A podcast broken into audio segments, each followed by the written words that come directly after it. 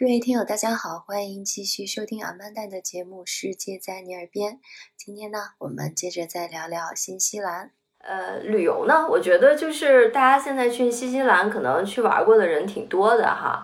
嗯，你觉得有没有就是除了大众以外，还有一些小众的景点可以推荐啊？像你刚才说的，可能大家去去南岛的多一点，去北岛的少一些。对于我来讲，就是北岛和南岛各有特色。相对而言的话呢，南岛的风景更加壮观一些。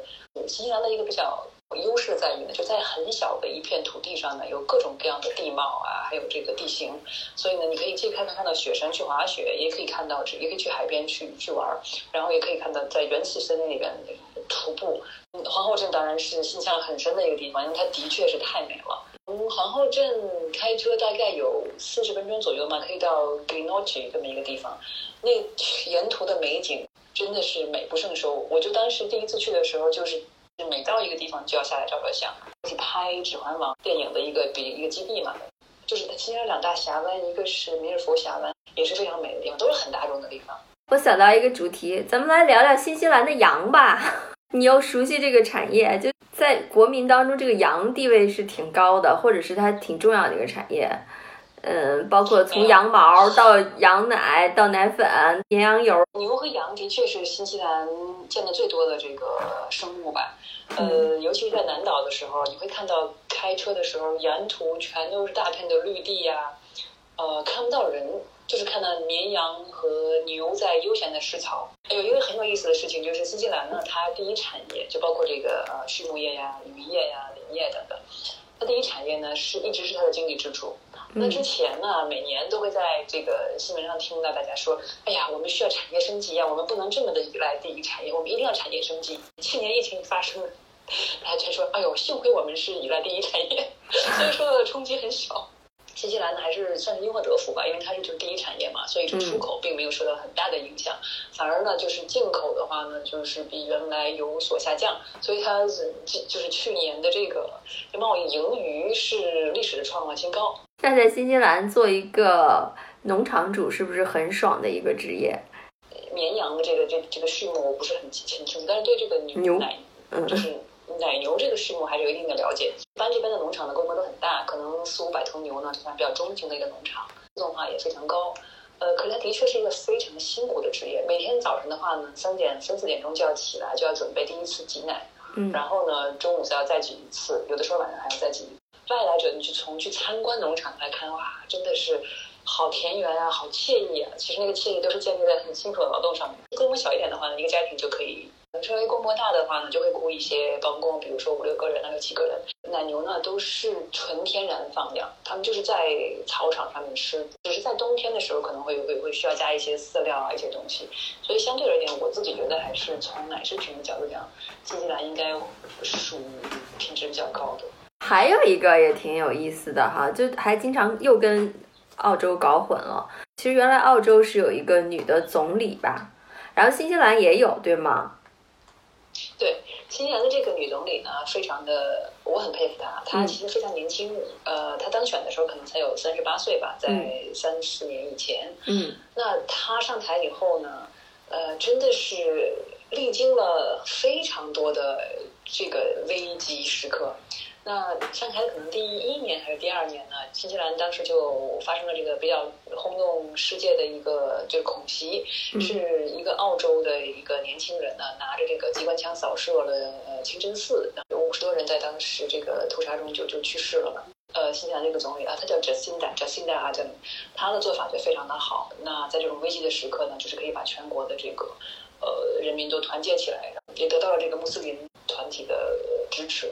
就好几个事儿，他他上台以后就就没没有一年消停的，然后就出现了新冠病毒这个情况。我觉得他在西方国家的领导人里面还是做的比较果敢和果断的，所以当时呢，呃，果断的封了城，而且呢，把新西兰的这个疫情呢还是控制的很好。所以我们虽然经历了两次封城，那相对而言呢，在封城之后，国内很快就恢复了正常的生活。哎，有八卦吗？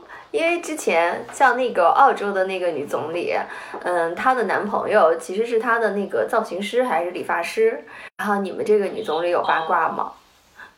也不能算八卦吧，只能说新西兰就又反映了这个新西兰的社会是一个非常多元化、非常包容的社会。嗯这个女总理呢，当时在当选的时候呢，她并没有结婚，那只是跟她的男朋友。那她在当选了可能才几个月之后呢，就宣布她怀孕了。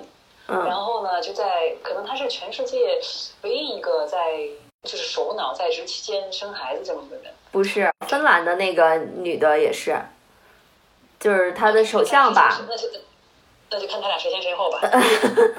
她其实是去年还是前年我忘了，她才跟男朋友才才才宣布订婚的。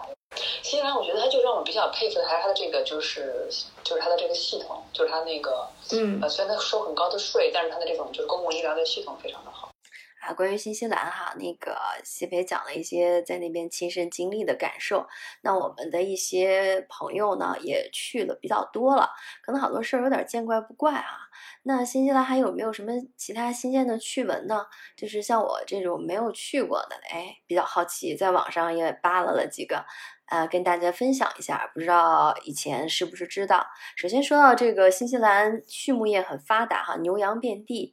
那刚才呃，嘉宾也讲了，就是在牧场里面，一天这个奶牛要挤好几次奶，其实对于人工缺乏的牧场来说呢，还是挺辛苦的一个活儿。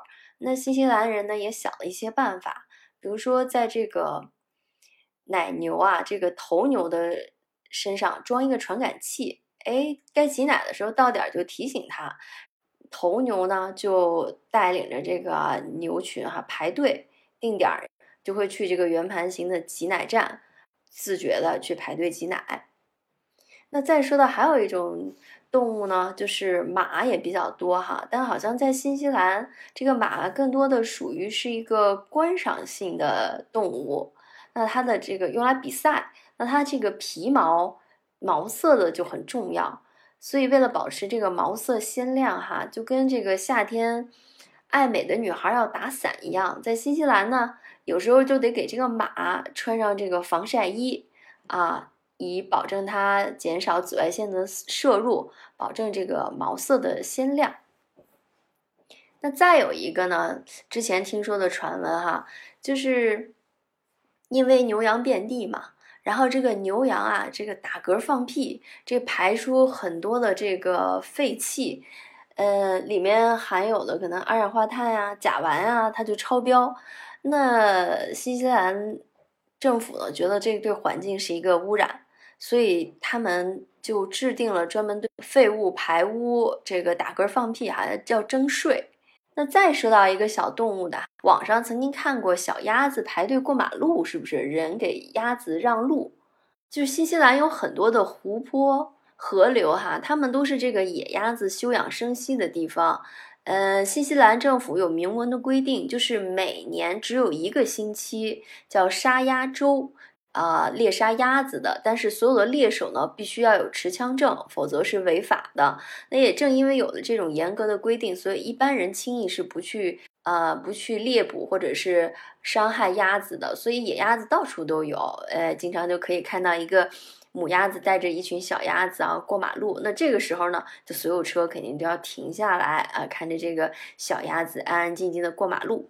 还有一点呢，就是在新西兰，因为也是一个讲究节能环保的地方嘛，就会发现，在那边很多的这个汽车酒店里面啊，它这个水管是冷热水龙头分开的，不是像我们这个哎往左边转往右边转就可以调冷热，一开始用呢就很不方便哈。会发现它这个观念呢，也是为了让你节约，对吧？调开左边的热水，右边的冷水，就鼓励你用盆来调和结成这个温水，避免你无限制的打着水龙头放水。这个用吹风机也是，你就得一直按着这个 push 键哈，你停你松手它就停了，这也是一种节能环保的设计。还有提到一个动物的事儿呢，据说新西兰是一个没有蛇的国家，也没有杀人水母或者是其他爬行动物。所有这个爬行动物的老家呢，都在澳大利亚。刚才谢培提到啊、女总理的个人生活在婚姻和两性关系上呢，是持一个非常包容的态度。新西兰也是亚太地区第一个承认同性婚姻的国家，早在一九八六年。新西兰的法律就已经承认了同性恋合法化。那对，从二零零五年开始呢，就允许了这个同性之间的民事结合。二零一三年的时候，法律的修正案正式承认了同性婚姻。好，那关于新西兰呢，我们就聊到这儿，下期节目再见，也谢谢谢培。